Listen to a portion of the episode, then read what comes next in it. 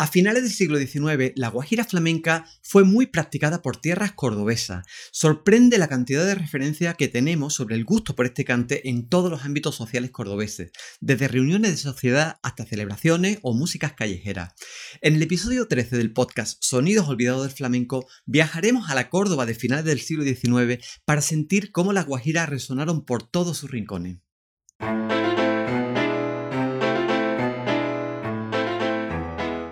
Sonidos escuchados. Sonidos disfrutados. Sonidos bailados.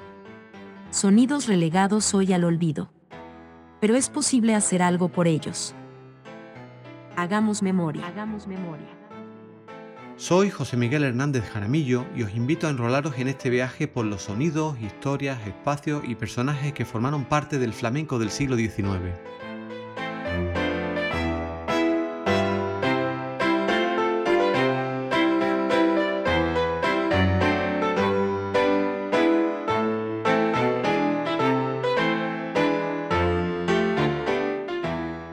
Hola amigas, amigos, amigues, muchas gracias por escuchar un nuevo episodio de este podcast que lo quiero dedicar a contaros algunas historias de la Guajira en España en el siglo XIX. Pero antes os quiero recordar que este podcast está disponible en las principales plataformas de podcast como Spotify, iTunes, Google Podcast o Evox, así como en el canal de YouTube Sonidos Olvidados en Musicología Creativa. Ya hablé de la Guajira en el episodio 5, donde comenté cómo fueron sus primeros pasos en España, allá por el año 1878, y cómo rápidamente se popularizó en España como un cante flamenco. Quizás en este 2023 estemos ante el 145 aniversario de la Guajira entre nosotros, en el flamenco. Os cuento que cuando estaba realizando mi tesis doctoral en etnomusicología en la Facultad de Música de la Universidad Nacional Autónoma de México en Coyoacán, en Ciudad de México, me quedé alucinado de la cantidad de noticias referentes a la Guajira que encontré en la ciudad andaluza de Córdoba y otras poblaciones de su provincia. Noticias de todo tipo, tanto de actuaciones de profesionales cantando guajira, como interpretaciones en salones de personas acomodadas, en bodas, celebraciones, bautizos, fiestas, etc. Así como otra serie de referencias de la guajira en esta tierra, como pueden ser anuncios de ventas de partituras de guajira, compositores cordobeses que crean guajira o poetas cordobeses componiendo letras de guajiras, por ejemplo. En el episodio 5 ya os hablé cómo, desde el mismo verano de 1878, cuando tenemos las primeras noticias conocidas de las guajiras en España, es precisamente en Córdoba donde aparece una referencia que nos indica que es cantada por un intérprete flamenco, el cantador gaditano Juan Patrón, también conocido precisamente con el sobrenombre de El Guajiro. Os vuelvo a leer la noticia. El Guajiro, el aplaudido cantador llamado así, que últimamente agradó mucho en el Café del Recreo, se dijo hace unos días que había muerto en Montilla y se ha sabido después que marchó sano y salvo de dicha ciudad y que se encuentra en Sevilla con mucho gusto de sus amigos y de los aficionados que aplauden esto más que sus guajiras. Fijaros que solo unos meses después, en noviembre de ese año 1878, ya se anuncia en Córdoba la venta de partituras de flamenco para piano, entre ellas la guajira. Hay un anuncio que dice lo siguiente. En la calle Betaneros número 9, frente a Santa Clara, se pasa a domicilio a dar lecciones de solfeo, piano y órgano. También se afinan pianos por mensualidades anticipadas. También hay arreglado para piano todo lo concerniente al género andaluz o como vulgarmente se dice flamenco, como son soleares, guajiras, perteneras malagueñas y seguidillas sevillanas. Todo bastante arreglado y con puntualidad.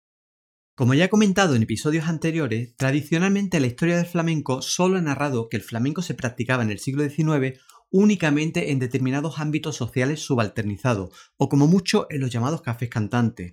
En este episodio vamos a ver cómo el flamenco era practicado y gustado por, yo diría, todos los sectores de la sociedad, incluidos las élites. Pues como decía anteriormente, encontré mucha referencia de que la guajira era uno de los cantes favoritos en las reuniones y eventos de sociedad de las casas señoriales cordobesas. Os voy a mostrar algunos ejemplos, como esta noticia de 1889 de una reunión en casa de Abdón Usano, donde cantó su hija Vicenta. La graciosa Vicenta Usano se dejó escuchar a la guitarra cantando con sin igual donaire tango, guajiras y malagueña, que en alguna ocasión no pudimos oír a causa de los aplausos y de los olés. Fijaros que se mencionan los cantes quizás más de moda en esa época, junto a las peteneras, ¿no? A Vicenta Usano ya la encontré un año antes cantando en una celebración de un bautizo de una casa también de una familia acomodada. La crónica de este bautizo nos cuenta lo siguiente. En medio de la más franca expansión se deslizaron las horas hasta las 2 de la mañana, amenizando la reunión doña Vicente Usano, que cantó con su inimitable gracia y flamenco estilo guajiras y sevillanas, bailándose polcas y rigodones y luego unas sevillanas por Pura Soriano y Josefa Ruiz de Fernández. Como veis, junto a las guajiras o sevillanas también se mencionan que se bailan polcas y rigodones.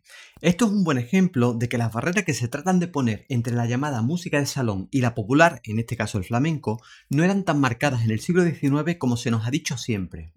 Vemos como las personas bailan lo que les gusta, aunque sean músicas tan variadas y distintas como rigodones, sevillanas o polcas.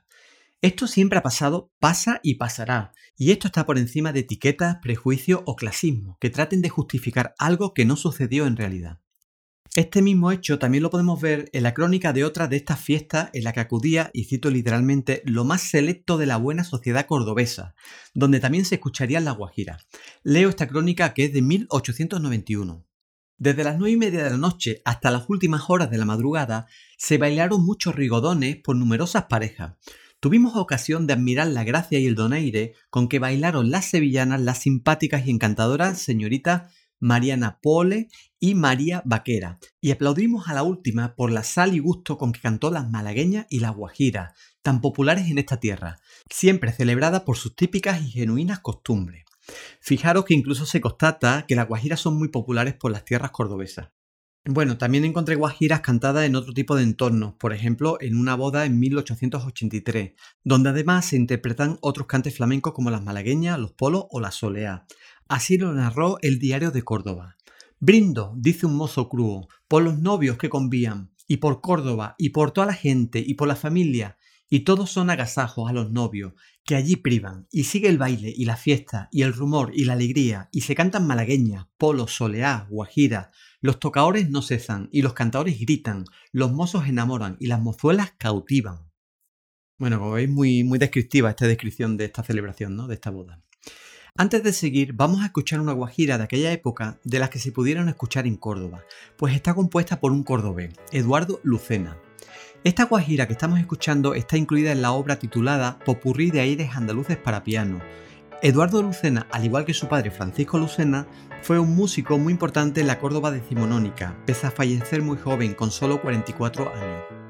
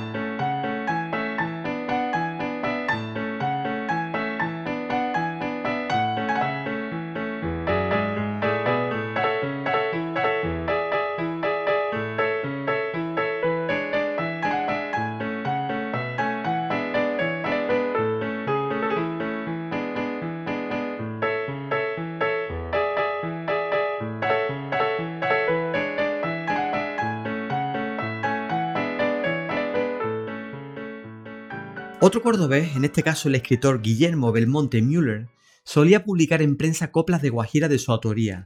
Por cierto, eh, Guillermo era hijo de una pianista muy conocida en Córdoba, Elisa Müller Stone. En 1901, una crónica periodística nos decía esto de él y de sus Guajiras. Guillermo Belmonte Müller no es tan conocido en Córdoba como debería serlo, a causa de su excesiva modestia. Maneja como nadie, permítame la palabra, el cantar llamado guajiras. Sus composiciones de este género circulan de boca en boca en toda Andalucía, y no obstante, el nombre del autor permanece ignorado para el vulgo, como ocurre siempre con la poesía popular. Bueno, aquí vemos cómo cuando hablamos de que las coplas son populares o tradicionales, alguien tuvo que componerlas, ¿no? Pues este es un buen ejemplo de eso. No quiero terminar este episodio sin compartiros una de las noticias más curiosas que encontré sobre guajiras relacionadas con Córdoba. Se publicó en 1897 en el periódico El Comercio de Córdoba y relata cómo dos mujeres suelen cantar por las calles unas guajiras consideradas por aquel entonces como pornográficas. Os leo la noticia que no tiene ningún desperdicio. Pornografía. Hace tiempo que recorren las calles de nuestra población dos mujeres las cuales se dedican a cantar guajiras con letras pornográficas. Creemos que los dependientes de la autoridad deben prohibir esas coplas, pues ofenden a la moral y hablan muy poco a favor de la cultura de nuestro pueblo. Ahora que recuerdo, actualmente eh, o hasta hace pocos años en Castilla y León se siguen cantando algunas guajiras con letras bastante picantes. En esos últimos años del siglo XIX y primera década del XX ya aparecen continuamente este tipo de noticias, no solo referidas a coplas de canciones, así pornográficas, sino también a las propias actuaciones en escenario de artistas mujeres, cada vez con menos ropa que escandalizó a parte de la sociedad de aquella época. Este episodio nos deja algunos elementos para la reflexión.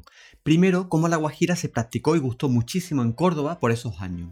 Segundo, cómo el flamenco desde sus primeros años no solo se circunscribió a colectivos subalternizados, sino que fue gustado y practicado también por las personas pertenecientes a las élites económicas. Y tercero, cómo en estos entornos adinerados las prácticas musicales no se limitaron a los llamados bailes de salón, como polcas, mazurcas, rigodones, lanceros o valses, por ejemplo, sino que también se practicó el flamenco, así como otras músicas consideradas populares. En este episodio hemos visto muestras de todo esto, así que os dejo tarea, os dejo que hagáis estas reflexiones. Pues espero que te haya gustado este recorrido que hemos hecho por tierras cordobesas y este ejercicio de imaginación de cómo sería el ambiente musical de aquellos años, donde la Guajira estuvo muy presente.